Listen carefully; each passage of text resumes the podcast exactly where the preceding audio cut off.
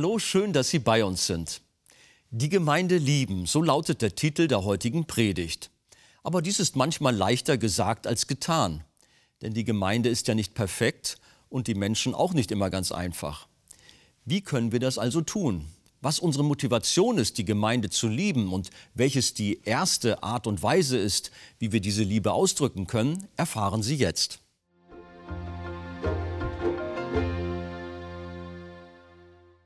Nun wollen wir uns dem Wort Gottes zuwenden und wir stehen gemeinsam auf und lesen Apostelgeschichte Kapitel 20.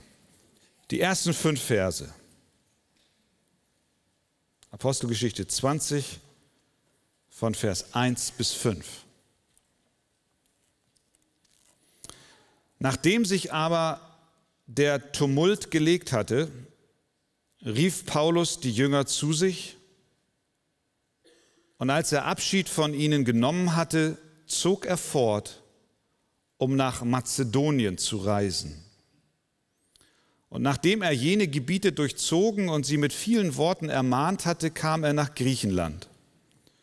Und er brachte dort drei Monate zu, und da ihm die Juden nachstellten, als er nach Syrien abfahren wollte, entschloss er sich, über Mazedonien zurückzukehren. Es begleiteten ihn aber bis nach der Provinz Asia Sopater von Beröa, von den Thessalonichern Aristarchus und Secundus und Gaius von Derbe und Timotheus. Aus Asia aber Tychicus und Trophimus. Diese gingen voraus und warteten auf uns in Troas. Amen. Amen. Nehmt gerne Platz. Also, wir sind auf der dritten Missionsreise des Apostel Paulus und seine Reise brachte ihn nach Ephesus, eine sehr große Stadt der damaligen Zeit. Und dort verbrachte er mehrere Jahre.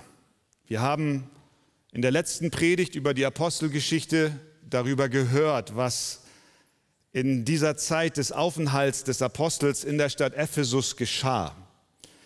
Paulus tat eigentlich nichts anderes, als das Wort Gottes zu verkündigen. Er predigte ganz schlicht.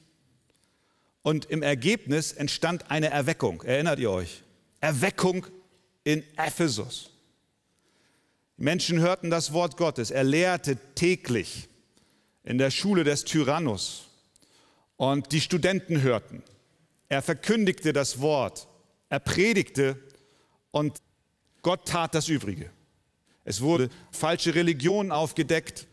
Die sieben Söhne des Skephas, die im Namen Jesu meinten nun einen bösen Dämon austreiben zu können, wurden bloßgestellt, nachdem der Dämon dann sagte, Paulus kenne ich, Jesus kenne ich, aber wer seid ihr? Und dann fiel der Besessene über sie her und sie mussten fliehen. Als Ergebnis davon kam eine große Furcht über die ganze Stadt. Furcht Gottes. Und sogar die Christen wurden davon erfasst, sodass sie ihre geheimen Sünden offenbarten. Sie holten diese alten Bücher raus, diese Zauberbücher und verbrannten sie öffentlich und weihten ihr Leben Gott ganz neu.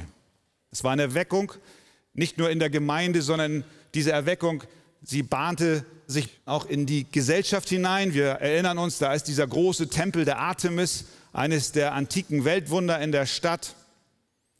Eine ganze Industrie hatte sich um diesen Tempel formiert. Man baute und fertigte kleine Götter an und der Silberschmied Demetrius als Wortführer versammelte seine Kollegen um sich und die ganze Stadt geriet in Aufruhr und er klagte Paulus an, weil er dafür verantwortlich war, dass der ganze Umsatz einbrach. Die Menschen kauften diese Götzen nicht mehr.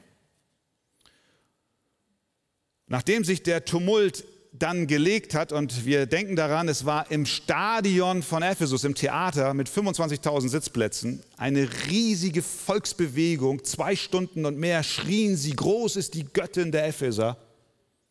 Als sich der Tumult gelegt hatte, lesen wir hier jetzt in Vers 1, rief Paulus die Jünger zu sich. Und als er Abschied von ihnen genommen hatte, zog er fort, um nach Mazedonien zu reisen. Was Lukas dann macht, ist, er beschreibt in wenigen Versen eine für damalige Verhältnisse sehr lange Reise. Und wir bekommen nicht nur von Lukas Informationen über die weitere Missionsreise des Paulus, sondern von Paulus selbst, der nämlich in verschiedenen Briefen, zum Beispiel in den beiden Korintherbriefen, uns Hinweise gibt, was auf der Reise von Ephesus weiter geschah. Damit ihr jetzt nicht ganz verwirrt seid, wo wir denn überhaupt sind, habe ich doch mal ein Bild mitgebracht. Vielleicht können wir das an dieser Stelle mal zeigen. Ihr seht dort, das ist die Landkarte im Mittelmeer. Unten rechts ist Judäa mit Jerusalem und da oben Syrien. Paulus begann diese dritte Missionsreise in Antiochia.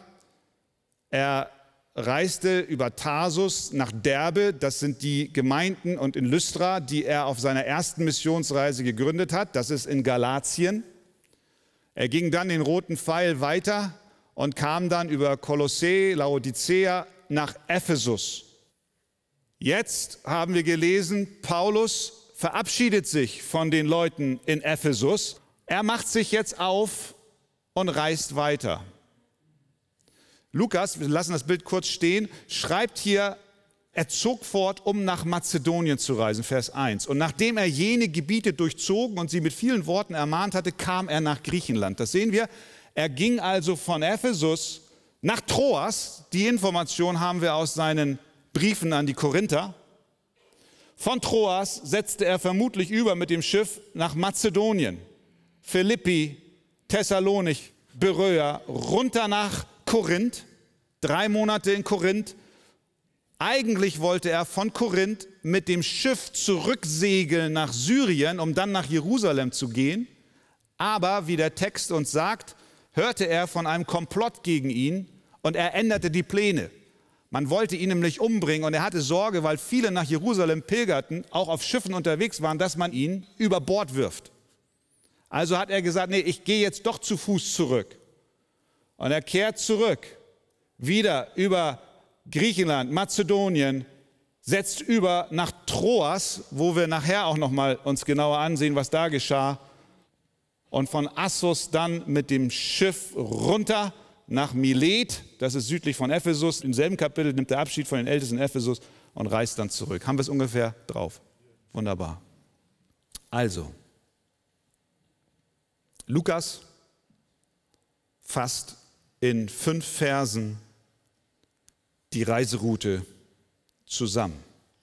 Wenn wir die Informationen von Lukas und die, die Paulus uns in seinen Briefen gibt, zusammenfügen wie ein Puzzle, dann gibt es etwas, was aus diesen Textstellen uns besonders ins Auge springt. Es ist die Liebe und die Hingabe, die Paulus zur Gemeinde hat.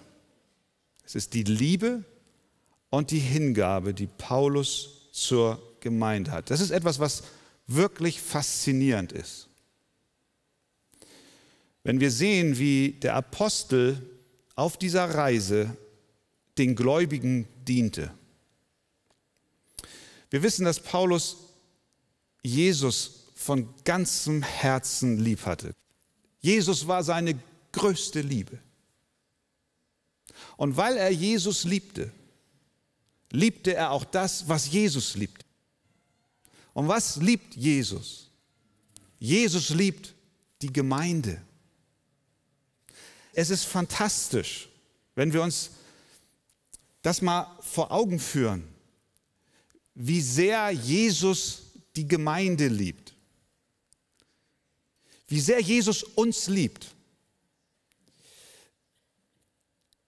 Er hat sich, wie Epheser 5 sagt, selbst für sie hingegeben. Er hat die Gemeinde erkauft, Offenbarung 5, Vers 9, mit seinem Blut.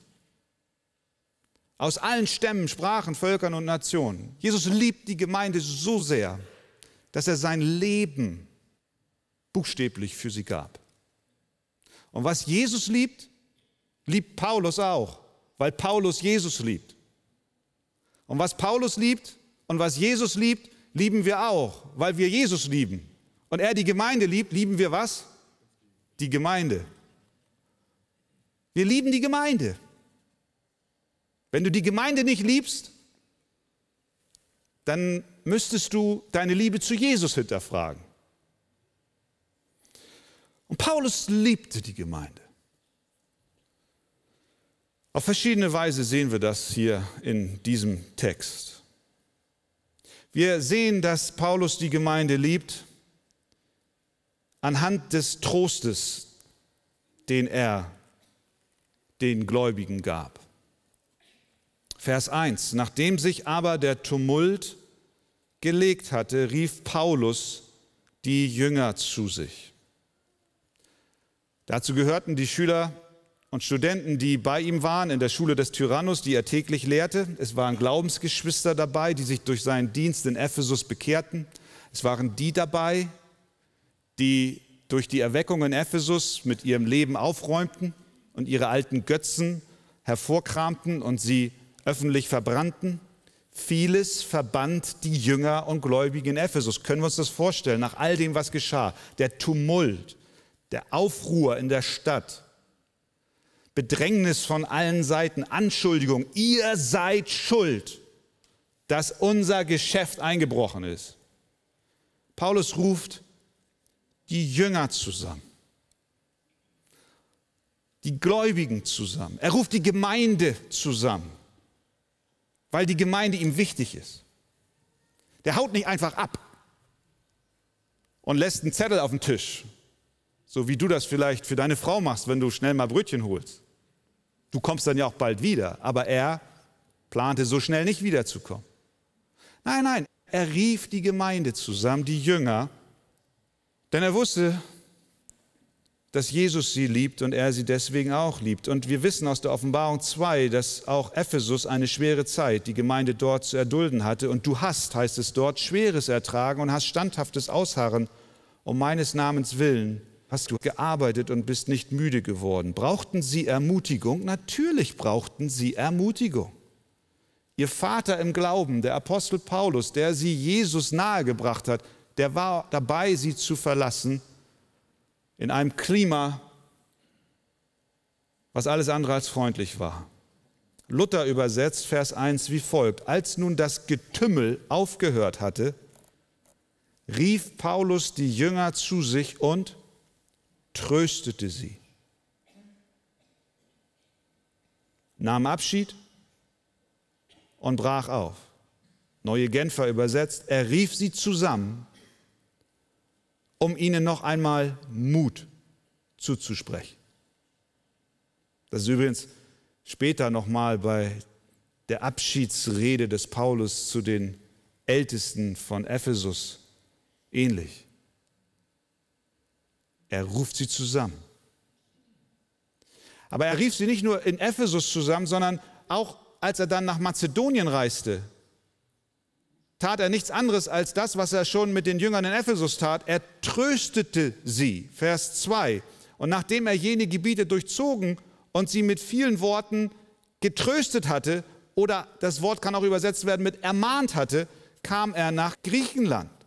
Das Wort, was hier benutzt wird im Griechischen, hat mehrere Bedeutungen. Es ist eine Ermutigung, es ist eine Ermahnung und es ist eine Tröstung. Dieses Wort benutzt Lukas an verschiedenen Stellen zum Beispiel in Apostelgeschichte 14, 22 und an anderen Stellen auch, um zu zeigen, dass wann immer Paulus auf die Jünger traf, auf Gläubige traf, auf die Gemeinde traf, er Worte der Ermutigung hatte, des Trostes hatte, auch der Ermahnung hatte. Warum? Weil er die Gemeinde liebt. Warum liebt er die Gemeinde? Weil Jesus die Gemeinde liebt. Er hat nicht eine Gelegenheit ausgelassen, um die Gläubigen zu trösten. Und ist es nicht das, was Gemeinde ausmacht, ihr Lieben? Ist es nicht das, was wir auch hier in der Gemeinde erleben? Es ist ein Ort, an dem wir uns gegenseitig trösten. Wir weinen mit den Weinenden, wir leiden mit den Leidenden. Wir lieben dort, wo menschlich gesehen Liebe fast unmöglich ist. Wir tragen einander, wir helfen einander. Warum machen wir das? Weil wir einander lieben. Warum lieben wir einander? Weil Jesus uns liebt. Amen. Amen. Jesus liebt die Gemeinde. Paulus schreibt den Thessalonichern, tröstet die Kleinmütigen, die verzagt sind. Tröstet sie. Nehmt euch der Schwachen an, schreibt er. Seid langmütig gegen jedermann. 1. Thessalonicher 4,18. So tröstet nun einander mit diesen Worten. Mit den Worten der Bibel.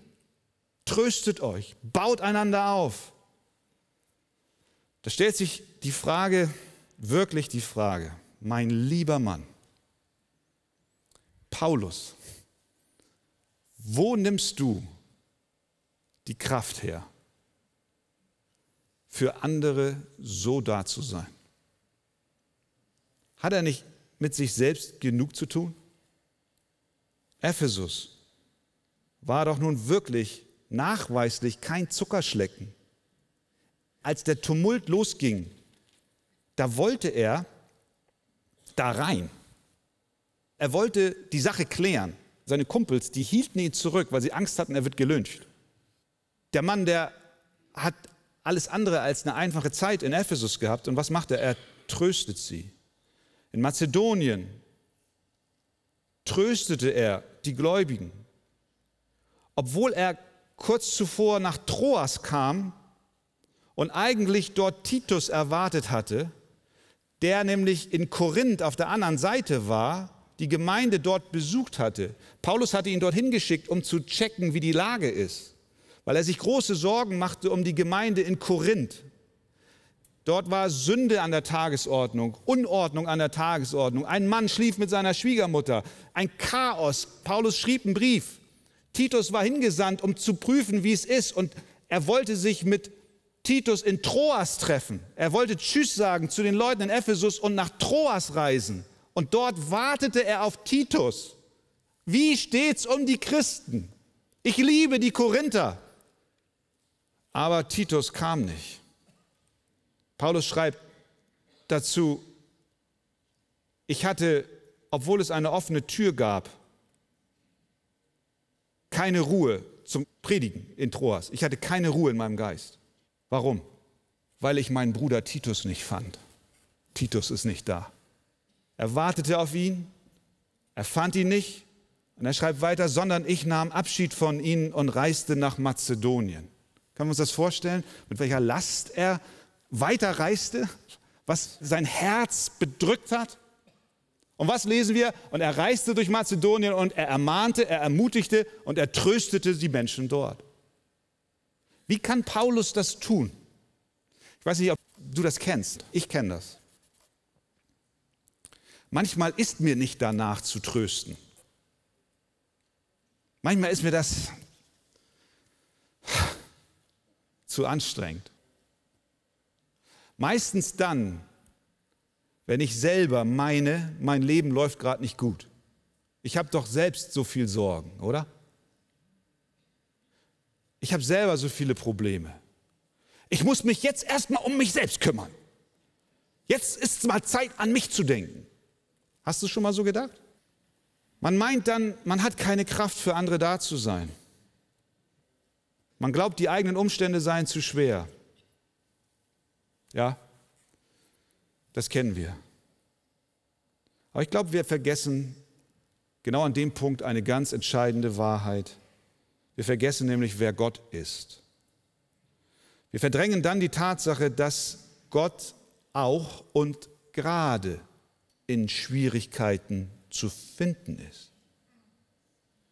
Ja, dass er uns selbst persönlich in die dunklen Täler hineinführt. Er selbst führt uns dort hinein, aber nicht, damit wir eine Entschuldigung haben und uns zurückziehen und für andere nicht mehr tröstend zur Seite stehen können, sondern damit wir verstehen, dass sogar mitten im dunklen Tal Gott selbst da ist und uns die Kraft gibt, die Geschwister zu lieben. Deswegen schreibt Paulus in 2. Korinther 1, Gelobt sei der Gott und Vater unseres Herrn Jesus Christus, der Vater der Barmherzigkeit und Gott alles Trostes, der uns tröstet in all unserer Bedrängnis. Ja, gerade in unserer Bedrängnis erleben wir den Trost Gottes. Warum tröstet uns Gott in unserer Bedrängnis? Er schreibt weiter, damit wir die trösten können, die in allerlei Bedrängnis sind, durch den Trost, mit dem wir selbst von Gott getröstet werden. Paulus ist nicht ein Theoretiker, der hier irgendwie kluge Weisheiten im zweiten Korintherbrief aufschreibt, sondern er hat das selbst gelebt. Weil er spürte und wusste, dass Gott ein Gott allen Trostes ist, hatte er Trost, Ermutigung und Ermahnung für seine Geschwister. Letzte Woche telefonierte ich mit meinem Sohn und er fragte mich, ob ich schon Mama erreicht habe, also meine Frau. Und ich sagte, nee, wieso, was ist? Und dann sagte er, ja, nichts Schlimmes, nichts Schlimmes. Ich sage, was ist denn nicht Schlimmes? Ja, ist wirklich nicht schlimm. Der Papa ist gar nicht schlimm. Ja, aber was ist denn? Ja, ist nicht schlimm, ist nicht schlimm. Ich sage, ja, sag doch mal, was ist denn, was ist denn los? Ja, ich kam von der Schule und da ist Mama mit dem Krankenwagen weggefahren. Ich so, was, was Mama ist im Krankenwagen? Ja, die Leni ist gestürzt. Aber Papa, ist nicht schlimm. Ich sage, danke für den Trost. Ist nicht schlimm. Da habe ich natürlich meine Frau angerufen. Ihr könnt euch vorstellen, man wird dann, was ist denn da los? Ich meine, es wäre ja mal interessant zu wissen, nicht? Und dann erreiche ich meine Frau. Im Krankenwagen sitzt sie neben unserer kleinen Tochter. Und im Gespräch stellt sich raus, dass sie auf dem Schulhof vom Klettergerüst gefallen ist. Sie hat so geschaukelt, kennt ihr diese Klettersprossen, so geschaukelt. Und dann hat sie zu viel Schwung genommen und ist einfach hinten auf den Rücken geknallt und war dann kurz ohnmächtig. Und dann wurde der Krankenwagen gerufen. Sie hat starke Schmerzen gehabt und wir wussten nicht, was los ist. Sie haben das sehr ernst genommen und gesagt, sie muss untersucht werden, innere Verletzungen, Brüche oder so. Und ich wundere mich über meine Frau. Ich denke, wie kann sie so ruhig sein? Und gestern Abend sprachen wir übrigens, die Untersuchungen, sie wurde dann am nächsten Tag noch weiter untersucht, es ist alles gut. Gelobt sei der Herr. Ja, natürlich, wir sind total glücklich, es ist alles gut. Aber der Punkt, um den es mir hier geht, ist der, ich habe im Telefonat mit meiner Frau, auch in den Gesprächen hinterher, ich habe gefragt, Verena, was hast du gedacht, als du zur Schule gefahren bist und nicht weißt, was dich jetzt erwartet. Und dann hat sie mir gesagt, weißt du Christian, durch die Gnade Gottes ist genau das eingetreten, worum es hier jetzt gerade geht. Ich wusste tief in meinem Herzen, egal was mich erwartet, egal was mich erwartet, Gott ist mit mir im dunklen, tiefen Tal. Gott macht keine Fehler. Und weil sie das so fest wusste, hat sie meinen Sohn, der gerade von der Schule kam und auf diese Situation zukam, nicht nervös machen müssen, sondern ihm sagen, Gott ist in Kontrolle. Und der Junge ruft mich an und sagt, Papa, alles ist gut. Ich will jetzt nicht einzelne Menschen hervor, ich möchte nur einfach aus dem Leben erzählen, wie das praktisch sein kann. So ist es. Gott ist ein Gott allen Trostes. Und selbst wenn wir angespannt sind und vorher in Zeiten, in denen es uns gut geht, verinnerlichen, dass Gott keine Fehler macht. Und ich glaube, davon war Paulus überzeugt. Und deswegen konnte er, egal wie groß der Druck auch auf seiner Seele war und wie sehr er sich nach Titus sehnte, um zu hören, was in Korinth vor sich ging, er konnte die Gläubigen trösten, weil er selbst getröstet ist von dem Gott allen Trostes. Paulus liebte die Gemeinde, indem er sie tröstete, weil Jesus die Gemeinde liebt. Gott möge uns helfen. Amen. Amen.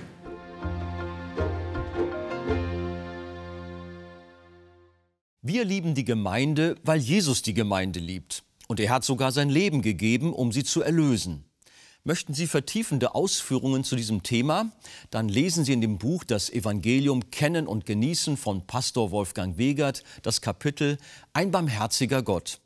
Auf Wunsch erhalten Sie ein Exemplar kostenlos. Bestellen Sie auch gerne unser Magazin Die Taube mit weiteren Programmhinweisen zu den Ausstrahlungen der Fernsehkanzel und zusätzlichen Informationen zum Gemeinde- und Missionswerk Arche. Wir freuen uns über jeden Kontakt zu unseren Zuschauern. Sie erreichen uns per Brief, E-Mail oder zu nachfolgenden Zeiten unter der eingeblendeten Telefonnummer. Näheres zur evangelisch reformierten Freikirche Arche finden Sie im Internet. Liebe Zuschauer, wir freuen uns über die Möglichkeit, die Fernsehkanzel ausstrahlen zu können. An erster Stelle danken wir Gott dafür. Dann sind wir aber auch allen Freunden dankbar, die uns mit Gebet und finanziellen Mitteln unterstützen. Ohne sie wäre das nicht möglich. Über eine Spende auf die eingeblendete Kontoverbindung würden wir uns sehr freuen. Für heute war's das. Weiter geht's in der nächsten Sendung. Vielen Dank, dass Sie dabei waren. Tschüss und auf Wiedersehen.